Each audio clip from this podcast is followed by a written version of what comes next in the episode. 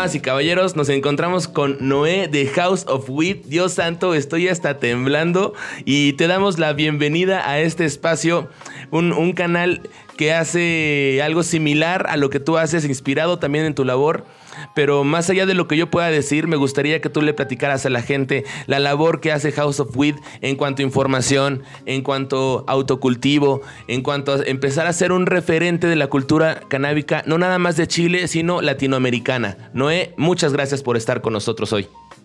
Muchísimas gracias a ti por esa introducción, por esta invitación. Sabemos que hay mucha gente interesada en México por el tema del cannabis, entonces esta es una instancia súper bonita para poder estar compartiendo, aportando ojalá cosas nuevas y cosas de valor para la gente que va a estar escuchando y viendo esto. Ah, bueno, mi nombre es Noé, eh, tenemos una marca acá en Chile que se llama House of Wheat, tenemos una tienda online y creamos contenido educativo e informativo sobre este tema que realmente nos apasiona mucho.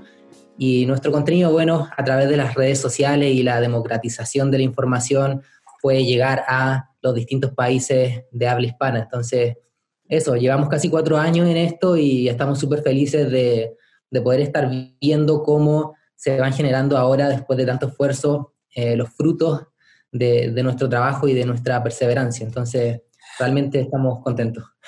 Un, trabajo de verdad que, que cuando yo lo conocí fue como, se me sentí directamente relacionado en el sentido de que yo tengo 30 y, 32 años. Entonces me ha pasado mucho que, he logrado como tener esta transición de un rollo de ilegalidad a, tener cada vez más y más información a la mano y que te vayas a, y te empieces a quitar como pensamientos y telarañas de la cabeza que durante mucho tiempo, al menos en nuestra sociedad, y me imagino que en la mayoría de las sociedades latinoamericanas, te marcan a la marihuana como una planta peligrosa, como una droga o con un estigma muy muy fuerte. Aquí en México, pues creo que a nivel internacional nos ubican a los mexicanos por estas historias de narcos y que, y que de nuevo, de una manera lastimera se, se siente en todo, Latino, en todo Latinoamérica. Pero, pero labor como la tuya y la que tratamos de hacer aquí, de, platicarle a la gente que realmente, como dice la frase, solo es una planta, lo el problema está en tu mente. Eh, es esa la labor que, nos gusta a nosotros. ¿De dónde surge la idea de empezar a hacer un canal más allá de mostrar lo, rico que se siente, estar high y demás? Más allá de eso, exponer todo lo que es la planta. ¿De dónde surge esta idea, Noé? Bueno, esto surge primero que todo de... Yo estaba en un periodo de mi vida en el cual estaba ingresando en el mercado laboral. Venía saliendo de mi primer empleo eh, profesional y y llegó, el momento en el cual yo dije, ¿qué quiero hacer para adelante? Y yo siempre he tenido el deseo de emprender.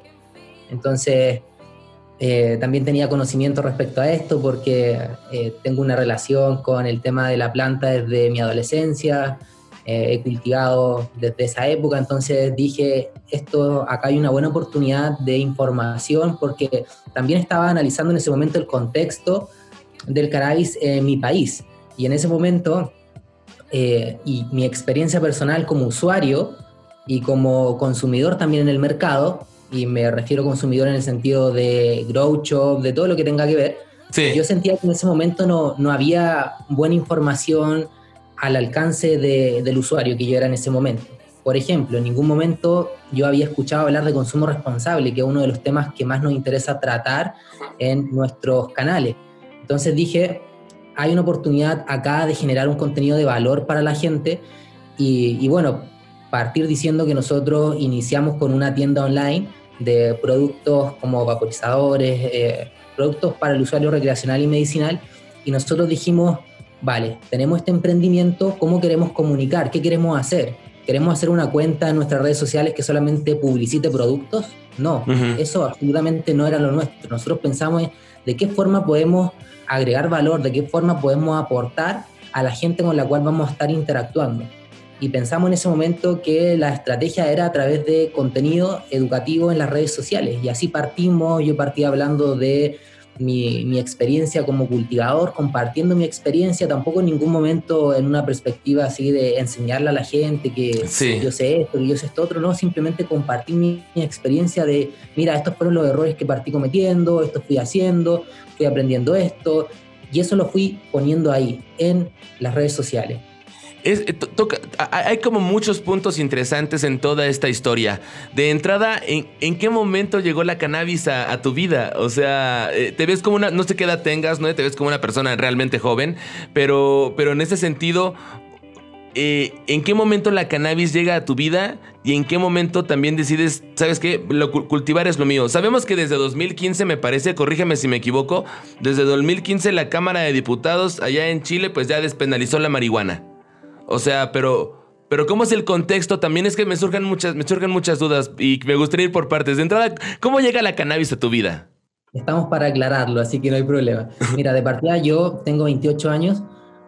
el cannabis llegó en forma bastante prematura, debo decirlo, a mi vida. Yo en la, en la adolescencia empecé a, a probar y, también empecé también a darme cuenta de lo que había en mi contexto, que en mi contexto solamente había una marihuana que era de muy mala calidad, que en ese momento provenía de Paraguay y que era prensada y ah, en el mercado negro era mucha de la gente de mi generación partió con ese tipo de experiencia, utilizando ese tipo de hierba. Entonces yo rápidamente en ese momento, siendo adolescente, me eh, me di cuenta de que no era lo que quería tampoco, porque vi que claro, que eso era bastante malo y también empecé a averiguar de a poquito y fue un proceso de darme cuenta de que teniendo mis propias plantas podía evitar esas externalidades negativas de todo lo que lo malo que trae esa hierba muy adulterada. Entonces, ahí partió un proceso en el cual yo también lo he ido compartiendo en el canal de YouTube, en el cual he estado estuve compartiendo con, con mi familia o este deseo de, de, de interés por este tema. Entonces, por ejemplo, tengo un video que, que, hablo de cómo convencí a mi mamá de mi uso de hierba, en donde comento de que, de que siendo adolescente eh, empecé a, utilizar, a interesarme y, cómo fue avanzando a través del tiempo. Yo cuando empecé a utilizar hierba en ningún momento pensé en ese momento de que me iba a dedicar a trabajar en algún momento con hierba, hacer contenido o lo que sea. Simplemente fue como un usuario recreacional. Oye, hay parte, hay parte todo. Pero también qué importante este, esto que acabas de mencionar, el acercamiento con la sociedad primaria, es decir, nuestra familia, en el asunto de papá, mamá, consumo cannabis o familia en general consumo cannabis y eso no me hace ni mejor ni peor persona, simplemente es un, es un hábito, es un gusto, es una medicina, qué sé yo, pero el liberarte y, salir de este closet canábico. En Chile hay una mentalidad mucho más abierta, pero te, te lo cuento desde el punto de vista mexicano. Ah, entonces a lo mejor, a lo mejor me podrás entender. O sea, hace unos años, este Todavía en la sociedad mexicana se sigue señalando al consumidor de cannabis, eh, a pesar de que hay estudios, a pesar de que hay canales como, como el tuyo, como, como el nuestro, en el que tratamos de demostrar que es mucho más que una planta o es mucho más que un simple churro, eh, se siguen mentalidades cada vez menos, cada vez menos, pero se sigue señalando. ¿Tú cómo empezaste como a lidiar con, con ese rollo? Eh, o sea, con tu familia, vaya. La verdad, fue complejo porque yo creo que ningún, ninguna familia quiere que su hijo adolescente eh, tenga un interés por el tema de la hierba, sobre todo en esa época, desconociendo toda la información que hoy hay muy, mucho más disponible para todo el mundo. Entonces fue un, un, un periodo complejo de mi vida en el cual yo también siendo adolescente, estaba en una etapa de rebeldía también, entonces pero poco a poco, a medida que pasaron los años, yo fui demostrando que el uso de hierba no interfería en mis deseos de desarrollo personal, en mis aspiraciones como, como ser humano y, y, en general, en mi conducta en general. entonces mi madre fue, se, dio, se fue dando cuenta, perdón, que yo interfería en esto y a día de hoy es uno de mis grandes pilares en mi vida para poder llevar todo esto adelante, como se dice acá, me apaña en todo lo que estoy haciendo, me apoya en todo lo que estoy haciendo. Paréntesis, la verdad es que en este momento de esta charla me siento en extremo identificado contigo porque no estás para saberlo, pero mis papás son separados, son divorciados y la persona y mi mayor apoyo siempre ha sido mi mamá. Entonces que yo le platicara también acerca de mi consumo de cannabis ha sido una cuestión muy significativa en mi vida, dado que justo como mencionas, se vuelve en ese apoyo, ese, ese pilar cuando le, demuestras que mira mamá, le estoy compartiendo información a la gente, información que le sirve a la gente. Creo que ahí es un punto ya de reflexión reflexionen como muy importante y, no sé tú, pero también como que te causa una paz como súper, súper tranquila contigo mismo el no tener ningún secreto con tu mamá. sí, mira, lo que pasa es que en mi caso personal y en el contexto en el cual estábamos en esa época, cuando era adolescente, los padres pensaban que si tú utilizabas hierbas te ibas a convertir en un vago, en un delincuente, en un ladrón, que iba a robar las cosas de la casa, incluso como que lo asimilaban que era lo mismo de, las drogas duras que puede pasar con, con, no sé, con sustancias como el crack o cosas por el estilo, porque no había información.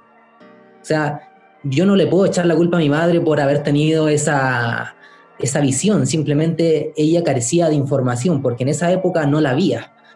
Entonces fue un, un, tema de conducta que yo le fui mostrando de que podía hacer mis cosas, de que podía avanzar, de que al final eh, podía entrar a la universidad, que podía hacer mis cosas normales. Entonces ella lo aceptó y, y, y el resto es lo que te acabo de contar. Oye hermano, ¿y cómo... ¿Cómo, es la comunidad canábica chilena? Es decir, para una persona que, que ve desde fuera, sentimos que, hay como mucha unión, que, hay mucho apoyo entre ustedes, pero, pero ¿qué, podemos esperar si en algún momento nos encontramos con algún amigo chileno? ¿Cómo podemos interactuar con él? No sé, me refiero, ¿hay algún nombre especial que le den a los churros, a los gallos, a los joints? ¿Hay alguna cuestión coyuntural en cuanto a la cultura? Acá a los joints le, le llaman caños, o pitos también le llamaban pero caño es como lo que se, utiliza.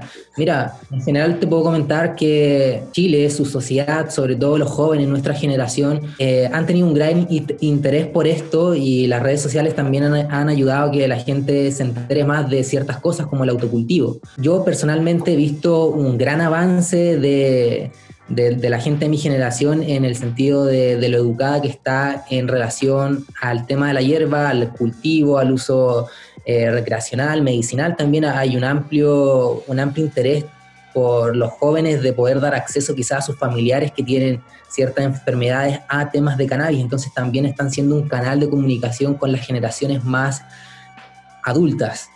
No, no, no, justo, justo lo que estás mencionando. Eh, creo que somos esa generación que realmente va a ser como ese giro en la moneda para mostrar como esa otra cara. Eh, lo he comentado en otras charlas con otros personajes, yo no soy papá ni nada por el estilo, pero el día de mañana cuando me encuentre con algún menor de edad o lo que sea, jamás le voy a andar metiendo como estas ideas de que no, la planta es mala o bla, bla. Simplemente la planta existe y ya, ya hay información al respecto. No hay por qué satanizar una cosa o la otra. Todo se trata de investigar y si tú como consumidor que estás viendo o escuchando este, este podcast, esta emisión, pues es justo, la, es justo el por qué estamos haciendo esto, para que este material se lo puedas compartir tu papá, a tu mamá, a tu familia y le digas, oye, mira, no, no nada más pasa en México, hay gente al otro lado del continente, al otro lado del mundo que también está haciendo algo, algo que deje una huella, quiero hasta pensar generacional, porque de unos años para acá, no nada más Chile, sino también otros países de lo largo y ancho del mundo, cada vez hay más y más información. No, no, solamente son dos tipos platicando ahorita en Internet, son cosas que están pasando alrededor del mundo. Y gracias a Internet y gracias a cuentas como, como House of Wheat, son información que a lo mejor algún, algún amigo en Japón, algún amigo en Alemania, algún amigo en alguna otra parte de Chile, pues va a poder compartir con, con más personas. Y eso es lo bonito de la labor que haces, Noé. Muchas gracias por eso. Muchísimas gracias. Concuerdo también con lo que dices de este eh, cambio de mentalidad de nuestra generación y que estamos siendo un canal eh, en general como sociedad para que los jóvenes que vengan estén mucho más informados y los prejuicios los empiecen a dejar de lado. De eso se, se trata. Justamente. Oye, y hablando ya más en torno a la parte de, del gobierno, ¿Qué tanto hay, este, existe el apoyo del gobierno para programas educativos, para información que se pueda compartir a la gente o más bien se, se ponen como aparte de este tema? Voy a ser súper franco en el sentido de que todos los avances que hemos experimentado acá en Chile no han sido a causa del gobierno ni de las personas en el, Congreso. El avance ha sido a través de la sociedad. Pasa algo similar con México, a través de eh, los tribunales constitucionales. A través de eso, a través de que la gente se ha ido detenida, a través de que ha ganado los tribunales, hoy en día la gente se está dando cuenta de que es su derecho el poder autocultivar para fines personales. Entonces el avance ha ido por ahí, por la gente que ha empezado a cultivar a través de los años, por los primeros que fueron cayendo detenidos y que fueron puestos en procesos judiciales Y a través de ese proceso se ha podido hoy generar ya una mentalidad de que realmente, mira, estos son mis derechos, la constitución avala eh, mi derecho de elegir lo que quiero utilizar, de también poder autoabastecerme en mi propiedad privada sin molestar a nadie. Entonces, gracias a eso, Hoy en día en Chile se está autocultivando mucho y gracias a eso también hay un desarrollo de diferentes emprendimientos, grow shops y, se está formando algo bastante interesante, pero digo que cero por el lado de las autoridades, de los gobiernos, la educación de los gobiernos, de los distintos gobiernos en sus programas, ha sido siempre estigmatizar esto, siempre decir no, los programas de gobierno siempre son no a la droga, en ningún momento te, pueden, te enseñan de consumo responsable o de disminución de riesgo. Por ejemplo, yo siendo gobierno, por ejemplo, eh, creo que sería súper positivo poder decirle a un adolescente, mira, si es que decides en tu libertad utilizar hierba y generas un mal viaje, estas son las estrategias para que ese mal viaje no se transforme en una súper mala experiencia o que pueda tu vida correr riesgo porque, no sé, porque andas en la calle o lo que sea. Estrategias de disminución de riesgo creo que son súper importantes para una política de, de Estado en general y para tener una población mucho más educada respecto a los pros y contras. Y acá nadie está hablando de que la hierba es lo mejor, de que la hierba es pura cosa positiva, ¿no? De hecho, nuestra, nuestra comunicación siempre ha ido a hablar de ambas caras de las monedas, es decir, mira, estas cosas positivas hay, pero también estas otras cosas negativas pueden haber si es que abusas, si es que, no sé, si es que tienes un mal viaje, lo que sea. Sí, creo, creo que justo esa es una de las cosas que más nos pueden relacionar como como países latinos, esa cuestión en que es la gente la que realmente está luchando y está teniendo esa batalla ante sus gobiernos, y más, y más, y más allá de lo que puede ofrecerte el gobierno, es la labor de la gente la que realmente demuestra el por qué se tiene que, llevar a cabo la legalización. Aquí en México, al igual que de las experiencias que tú tienes, hay diversos grupos que se dedican a, tratar de, apoyar también a personas de escasos recursos, pero que ellos tienen a la mano como la facilidad de generar medicina para para ayudar a la gente y demás. Y a través de esos casos de éxito, por llamarlo de alguna manera, demostrar a la sociedad cómo la planta, si hay un impacto positivo hacia la, hacia la sociedad, vaya. Y más en, y más en cuestiones estigmatizadas de nuevo en, en, en, nuestro país y y en general en Latinoamérica. De repente uno se pone a pensar en cómo es posible que en, lugares como Canadá o en lugares como en Ámsterdam haya tanta libertad y aquí donde, donde realmente no tenemos ningún problema en cuanto al cultivo y a la generación de la planta, nos vemos de repente tan limitados. O sea, no hay, no hay, no hay una libertad por parte, por parte de los gobiernos más allá de, soltar como los permisos de sí, adelante, no, no puedes, sí, no puedes. De, de hecho, lo, lo, que está pasando ahorita en México, en la Ciudad de México, tal cual es que en el Senado hay un plantón de, de varios, de varios compañeros de, movimiento, de varios movimientos canábicos que se están ahí como concentrando de repente y tomaron una jardinera para llenarla de plantas y demostrarle así a la sociedad que es una planta. Después de ahí te, pasaremos algunos videos.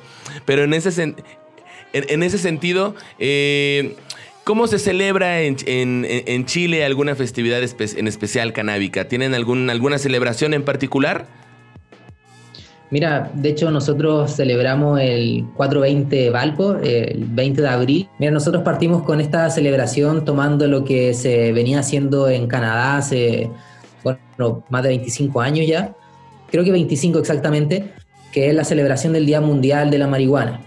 En Chile, hasta que nosotros empezamos a hacerlo, no se había hecho nunca un evento organizado, un evento público, un evento eh, con activismo, con testimonios de personas. Entonces, bueno, el primer evento que nosotros hicimos, nos, tomamos ahí la plaza con autorizaciones y todo, y e hicimos una actividad en la cual Estábamos celebrando con información, repartiendo flyers sobre los derechos de las personas, sobre el uso medicinal, con testimonios de usuarios medicinales. Todo eso en una plaza abierta, pública, en donde llegaron personas adultas mayores consultando sobre los beneficios, en donde habían gente con sus familias. Y eso lo fuimos replicando hasta este año, que lamentablemente no lo pudimos hacer por el tema de la pandemia. Y ya lo teníamos organizado y todo, pero bueno, cuando se pueda volver a, retomar, ya lo vamos a volver a hacer. Alcanzamos a hacer tres años ese evento. Entonces, Oye, ese, es un punto, ese es un punto interesante y que desgraciadamente muchos tenemos, este, digo, más allá de todas las noticias que sabemos acerca de la pandemia, el hecho de que muchas personas nos imaginábamos un 2020 y en específico como esa fecha, como una situación como un tanto cuanto especial. Sin embargo, ¿qué medidas de alguna manera ha tomado la comunidad canábica este, chilena para de alguna manera pues seguir haciendo activismo a pesar de que ya no puede haber como reuniones y demás o concentraciones de gente. ¿Qué, este, ¿Qué medidas está tomando, por ejemplo, ustedes? de partida, conectando con el punto anterior, las actividades que se hacen en donde se reúnen eh, personas de la comunidad o interesados en verdad en el tema de la hierba, eran exposiciones que son eh, tipo, no sé si en México, en México hay eh, expos. Sí, claro, sí, sí, sí, hay, como, se hacen, de manera, digamos, como que conocido, se hacen tres al año, más o menos. Se hacen tres al año, pero aquí viene justo lo irónico porque como todavía estamos en esta masa de de que no sabemos si, está, si es legal o no. Estamos en esa transición, vaya, todavía. Es, es de repente lo que a muchos de nosotros nos salta, no, nos brinca, ¿no? De cómo es una expo donde puedo encontrar bongs y, demás y cómo cultivar, pero no son legales las semillas y no es legal la planta. What the fuck, ¿no? Es como, es, eso es eso lo que le brinca de repente a la gente. Pero sí, se llevan a cabo. El de este año va a ser digital. Ah, wow, mira, es súper interesante. Lo que yo te iba a comentar es que ese tipo de actividades que se generaba mm, año a año, hoy en día están detenidas y las personas que llevan eso adelante no lo han digitalizado o no han hecho como ese, esa transición a esto. Y lo que vemos hoy día de donde se está hablando de este tema es a través de redes sociales, a través de en vivos o, o, o comunicaciones como esta principalmente. Pero no te podría dar un ejemplo específico como de tal expo ahora lo está haciendo en internet y, y está teniendo mucha atención, ¿no? Porque no, no es lo que yo he podido apreciar, sinceramente. Ok, que a lo mejor estaría interesante después unirnos entre países y hacer nuestras propias expos internacionales de a de veras. de las expos es bastante interesante porque al menos acá en Chile la gente se, se junta en esos lugares y, usa hierba. Y, claro, con el tema del COVID la gente que solía pasar el caño o el churro, como le dicen ustedes, eso ya, y es algo que va a cambiar, yo creo, para adelante. Yo creo que las personas que vayan, cuando esto se vuelva a retomar, cuando las expos vuelvan a, surgir, yo creo que no todo el mundo va a estar tan abierto a compartir el bong o a compartir el churro. Es interesante cómo cambia realmente este, la normalidad ¿no? En ese sentido, ya las reglas y, y, justo que creo que también se conecta con lo que mencionábamos hace un momento o lo que mencionabas en específico tú hace un momento acerca de esta nueva educación y acerca de cómo las siguientes generaciones, si antes estaba este rollo de rólalo a la derecha, pues quizás ahora es como, oye, sé más seguro, el churro es para ti nada más porque hay como estos riesgos y que también entra en este contexto de ser un, un usuario responsable y de tener como esta educación, ¿sabes? Evita riesgos, como tú mencionas. Es, es curioso cómo justo le toca a, nosotros, ¿no? Como todo este cambio en cuanto a la información y a usos y costumbres de la cannabis. Sí, eso a mí me parece algo súper interesante, cómo todas las cosas van mutando, cómo esta pandemia, por un lado, claro, genera cosas súper negativas, pero por otro lado también nuestra sociedad empieza a avanzar en otros sentidos, en el ámbito digital, por ejemplo, en el tema de las tiendas que, que, trabajan en Internet, hoy en día ah, se han visto como 10 años adelantados, en el sentido de que hay mucha gente comprando en Internet, se han tenido que adaptar todos sus procesos, ahora lo que se hablaba de que de la tienda física ya no es tan así, porque la tienda online quizás te está funcionando mejor, entonces hay un montón de oportunidades que va a generar también esta pandemia. Yo soy positivo y, y optimista en ese, en ese sentido.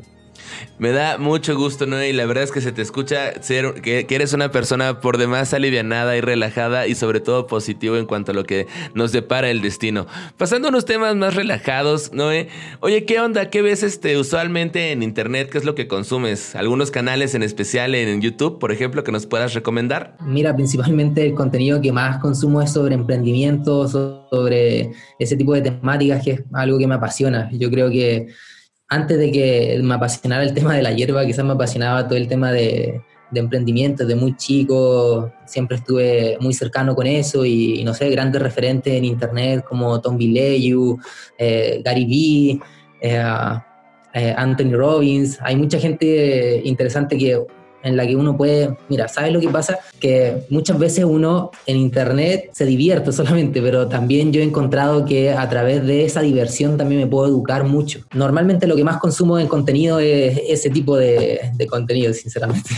No, pero está genial, porque aquí este, me imagino que también en Chile, pero aquí en México también hay mucha gente emprendedora, gente que, que está también relacionada con la planta y que, y que le gusta saber de repente cómo mover algún producto. Oye, se me ocurrió tal cosa, se me ocurrió lo otro. Entonces, tener en cuenta que antes de sacar o pensar en sacar un producto, tener una planificación y tener como todos esos datos es muy, muy importante. Y creo que eso es a lo que, a lo que te refieres, ¿no? Tener como todo ese control e informarte. Absolutamente. Y mira, gracias a... Es que es increíble el tema del Internet. A mí me alucino en el sentido de que se ha democratizado todo. O sea, no, no es 100% necesario tener que ir a una clase en una universidad para aprender cómo avanzar en tu negocio, cómo innovar o estar receptivo a, nuevas ideas, porque todo está ahí en Internet. La gente que, que sabe también está compartiendo mucho en internet y eso es genial, porque aparte es todo gratuito, imagínate en el tema del cultivo.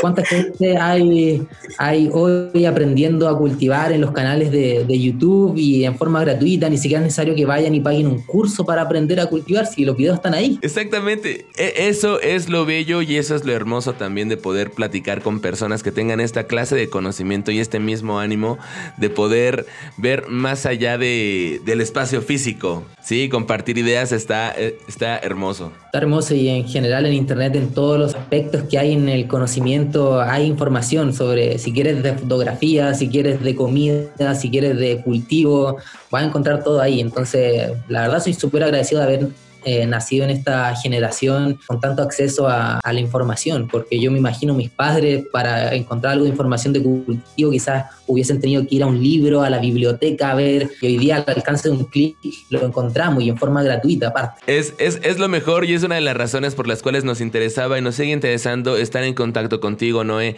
Eres un referente de, de lo que nos toca a hacer, yo considero, a los nuevos consumidores, en la medida de lo posible, utilizar las redes también para demostrar, demostrarle a la gente que el, tanto el consumo de la planta como todo el espectro que también tiene el cáñamo en sus diferentes derivados, no nada más enfocándonos a la parte divertida, sino a todo el espectro y gamas que, puede, que se pueden hacer con la planta, y más en esta época en el que los recursos naturales ya se tienen como que este procurar más, a mí se me sigue haciendo súper irreal que se acaben este, empresas, se acaben árboles solamente para hacer como papel o algunos muebles, cuando la fibra de cáñamo puede hacer muchísimas más cosas en menor tiempo, menor costo, pero bueno, quizá esa será charla para, para otro día. Por lo pronto, Noé, ¿qué sigue para House of Wheat en este año? Bueno, de partida seguir generando más y mejor contenido, seguir eh, afianzándonos como equipo, eh, cada vez vamos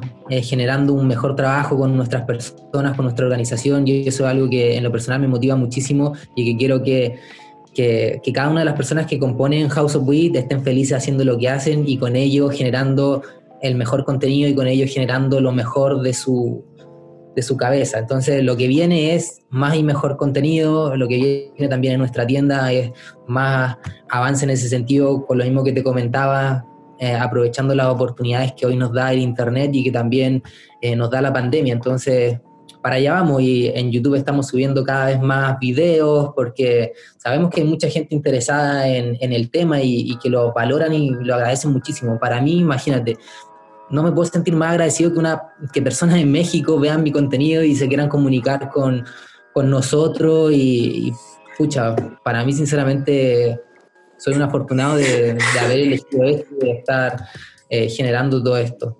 No, no, eh, y no sabes, o sea, literal, todavía sigo temblando. Esta entrevista es la que más trabajo me ha costado como darle cierta lógica porque me siento así súper nervioso.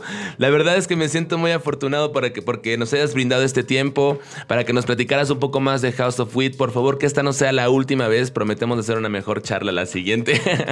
Aquí nos ganó el fanatismo esta ocasión. Oye, Ah, qué bueno, hermano, qué bueno que te la pasaste chido. Por lo pronto, recibe los mejores deseos, por favor. ¿Dónde podemos seguir informándonos? ¿Dónde podemos encontrar a House of Weed? Tus redes, por favor. Ajá. YouTube nos encuentran como House of Weed. Tenemos ahí un canal con hartos videitos, también en Instagram, houseofweed-ch, nuestra web, houseofweed.cl, y ahí ya pueden ir viendo y, las otras redes que también estamos, Spotify, también tenemos un, un, podcast que estamos intentando ahí ponerle bueno, entonces queremos estar en las distintas redes sociales porque hay distintas generaciones en cada una de las redes, hay distintos contextos para poder comunicar, por ejemplo, el tema del podcast, una conversación más alargada y diferente a lo que es un video de YouTube que quizás son 10 minutos. Entonces, la verdad, hay un aprendizaje enorme en todo esto y, hay que eh, aprovechar estas redes y estas oportunidades que tenemos gratuitas de poder hacer lo que nos gusta, de poder llevar adelante nuestros sueños. Así que eso principalmente. Oye, y antes de terminar, ¿cuál es tu red favorita? ¿En cuál te sientes mejor? ¿Hablando en un podcast o frente a una cámara o mejor tomando fotos o video? ¿Qué posición es tu favorita de ahí de, todo ese esquema? YouTube es la que más me gusta porque creo que es donde la gente me puede conocer un poco más en el sentido de lo que pienso y, y, lo que quiero transmitir a través de, eso, del video. Pero también Instagram me gusta mucho porque puedo interactuar a través de los comentarios y puedo también aprender de aquellas cosas que a la gente le interesa leyéndolos ahí en su, en su interacción en los comentarios. Pero creo que YouTube es mi favorita. ok, pues seguiremos. Pues esto lo podrás ver en YouTube y también lo podrás escuchar en Spotify. Damas y caballeros, galleros y gañeras, tenemos nada más y nada menos que a Noé de House of Wheat directamente desde Chile. Para todas las personas que han estado escuchando esta charla y me notaron así todo nervioso, pues la verdad es que sí, porque el caballero de este lado tiene un contenido pesado, macizo y recio, súper informado y súper pro cannabis. Entonces, si quieren, si quieren saber un poco más acerca de lo que tienen, por favor, checa todo el material de House of Wheat y también sigue con nosotros en todas nuestras redes como Green Screen MX y arroba Famous Green Now. Pero más allá, más, más allá de eso, de nuevo, te agradezco el tiempo. Eh, por favor, cuídate mucho. No sé cómo esté el tema del COVID ahorita en Chile, pero por favor, cuídate mucho. Usa cubrebocas y demás. Sí, mira, para mí fue súper interesante poder compartir con ustedes. Primera vez que hago un Zoom y, y, qué mejor que hacerlos con ustedes, porque realmente en nuestra comunidad también hay harta gente de allá de, de México que está interesada. Entonces, poder tener un acercamiento y ojalá que con lo que hayamos hablado, haber podido inspirar a alguien o haber podido aportar algo de, información diferente. Para mí, con eso ya me doy por pagado, así que... Oye, pero sí te habían, sí te habían entrevistado antes, ¿no? sí, pero no a través de, Zoom. Primera vez que hago un Zoom y... Y un medio internacional. Entonces, es bueno, es bueno, es bueno. Y seguramente la próxima vez ya irá a salir no sé, quizás más fluido, a pesar de que a mí me gustó mucho y lo sentí muy, no, es, es, no, qué, qué, bueno, qué bueno, pero te, lo digo en serio. Es que ya de manera bien personal, eh, hay tres cuentas a nivel Latinoamérica que a mí me gustan mucho. Este de tres generadores de contenido, tú eres uno de ellos. La, y curiosamente los tres son de Chile. que eres tú, es muy, muy Paola es una chica que está en Instagram y tiene como cosas con Santiago Verde. No estoy como tan tan informado. O sea, me gusta verla porque está loquita, divertida. Y el otro es este Pablo Simón Espinosa, eh, los de Embolá. Eh, no sé, siento que... y, bueno, y evidentemente tú, ¿no? Para mí son como esos referentes latinoamericanos y para mí es como, wow, y estar en Chile los tres. En algún momento de mi vida me gustaría ir para allá. Nunca he salido de México, jamás, jamás, jamás. Entonces, para mí esto es lo más cercano que tengo ahorita a la cultura chilena. o sea, esta conversación. Sí, sí, te entiendo. Mira, fíjate que eh, se da por simplemente el contexto que estamos viviendo y y la posibilidad que la gente ha tenido de autocultivar y, con eso de querer más información es por, es por esa razón de que han surgido estos canales acá. Me imagino que si el contexto fuera similar en Colombia, en Guatemala lo que sea, también habría más gente creando contenido en esas latitudes. Sí, seguramente, pero mira, acá el contexto es diferente y de alguna manera estamos tratando de hacer labor. Creo que esa es una de las cosas por las cuales también se necesita hacer labor en internet acerca de la difusión de, no nada más del cannabis, o sea, del tema que te apasione, del tema que te guste. O sea, acá en México el día de ayer fue este, la marcha por el orgullo LGBTQ y es como, no chingues, la comunidad canábica mexicana tiene un montón que aprenderle a la comunidad LGBT porque realmente son como muy unidos y van por sus derechos humanos y es como, le, podemos aprender mucho si realmente quisiéramos que la planta tenga esa notoriedad en nuestro país pero en ocasiones no se logra. Creo que nos falta un poco más de organización. Pero mira, aquí estamos tratando de hacer labor. Es un proceso, mira, ustedes están surgiendo con este canal, van después cuando tengan más experiencia, otras personas se van a estar inspirando y es paulatino, no, es de un son años para que la gente se organice bien y para que también la comunidad tenga una voz que se escuche más también en, en el parlamento o donde sea. Imagínate, la comunidad LGTBQ eh, lleva cuántos años. Bueno, sí, eh, sí, tienes razón, acabas de tocar un... Tienes toda la razón. Pero bueno, aún así son cosas como que inspiran y dices, wow, me gustaría un día ver a mi comunidad así de unida. Ojalá no tengan que pasar tantos años. Yo sé que hay temas quizá mucho más importantes, sin embargo, este, creo que la, la planta de alguna manera siempre logra posicionarse como en todos esos puntos, ¿no? Ya sea por la parte terapéutica, por la parte medicinal, hasta por la misma parte de que es una planta y la, y la puedes tener en cualquier lugar donde haya tierrita, no sé. A lo que voy es Ojalá, ojalá todo vaya mejor aquí en México. Lo sabremos el 12 de diciembre. Así que si pasa algo chido, nos pondremos en contacto contigo para que nos mandes buena vibra. ¿El 12 de diciembre? ¿El 12 de diciembre? Ajá, aparentemente entre esos días, a finales de este año, el Congreso aquí en México ya va como a votar para ver si ya se despenaliza y sale como toda la regulación y demás. Este, pero pues estamos a la, a la expectativa. Ya cuando sea de veras, ya, ya te avisaré. Y ojalá que esa regulación sea buena. No, sí, mira. Ay, pues como, es como decíamos en la plática hace rato. Yo creo que las, las leyes las hacen a su modo. Entonces, mm, yo tengo este pensamiento. Mira, que salga, que digan que sí. Y a través de los años ya vamos luchando por, oye, esta cámbiala, esta ley no me gusta, esta sí, esta hay que modificarla, pero que ya salga. Una vez que alguien te abre la puerta, pues le pones el pie y aunque no la, y no la dejas que se cierre. Ya vas metiendo el otro pie y luego metes el hombro y luego metes todo el cuerpo hasta que quede como tú quieras. Así es como yo siento que va a pasar. Y como, y como yo esperaría, porque de nuevo, es algo por lo que también la gente tiene que luchar. Papá gobierno no les va a dar nada en la boca. Nunca. Nunca. Exactamente. a lo mejor y me voy a escuchar de nuevo como muy Latin Power, pero creo que es una de las peculiaridades de los gobiernos latinos, que realmente la gente es la que tiene que salir a las calles y, y demostrar qué onda, ¿no? De que hay necesidades. Y, y pues bueno, más allá de eso y sin ponernos políticos ni nada por el estilo, ¿qué onda? ¿Cuándo vienes para México? Mm, ni idea, pero me encantaría ir oh. y es un país que me parece sumamente atractivo por la gente, por la comida, que a mí también me gusta comer bastante. el monchis totalmente. me encantaría visitar. me encantaría visitar ojalá algún día México y quizá ir a alguna expo o lo que sea. Yo creo que en algún momento se va a dar, es cuestión de, de tiempo. Total, totalmente se va a dar y por favor ya tenlo, tenlo en tu mente y grábatelo.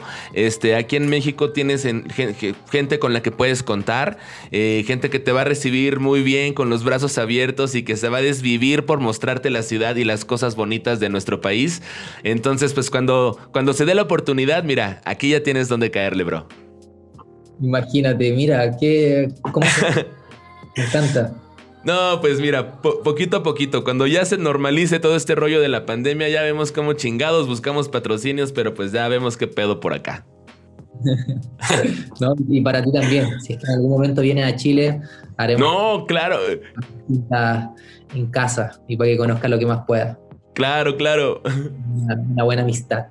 Eh, pues ya considérate como un amigo más aquí en México. Por lo pronto, mira, te mando un abrazo. Este, pues la pura buena vibra, pásatela chido, échate un gallito.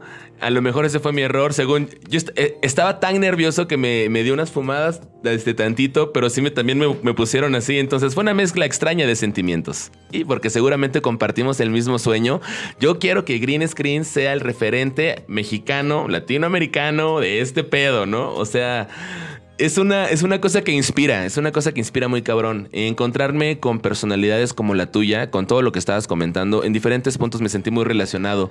Cuando dijiste lo de tu mamá, por ejemplo, sí fue como de... Cuando empezaste a hablar acerca de, que en tu contexto social no había un canal o no había un medio que ayudara a informarle a, tus amigos, al, al menos, acerca de lo que es la planta, pasó lo mismo. Es así, igualito surgió Green Screen me parece súper súper bueno. ¿Cómo le haces para llevar todas esas redes? Sí, con mi equipo. Mira, lo que pasa es que nosotros partimos, mi pareja y yo, mi pareja eh, es psicóloga y, entre los dos formamos este emprendimiento y a medida que fuimos avanzando eh, se fueron sumando otras personas y, y, lo interesante también de las primeras personas que se sumaron fue que llegaron a aportar gratuitamente a nuestro trabajo. O sea, por ejemplo, el diseñador eh, Raúl, vino y nos dijo, oye chiquillos, me gustan lo que están haciendo en las redes sociales, me gustaría trabajar con ustedes, eh, quiero trabajar gratis por unos meses para que ustedes vean eh, lo que puedo hacer. Lo reclutamos y hasta el día de hoy nos sigue ayudando y seguimos generando gráficas con él y lo mismo en el ámbito de los videos, con Javier Iturrieta, que es otro de, las personas que, de mi team que, valoro muchísimo. Llegó al primer 420 que te comenté que hacíamos. Sí, sí primer evento llegó a tomar fotografías, hizo un video y yo de repente lo recibo en mi mail, mira, contenido gratuito que me lo hizo alguien y ahí lo reclutamos y amigazo venga a trabajar con nosotros y así hemos ido construyendo nuestro equipo. Qué bonito.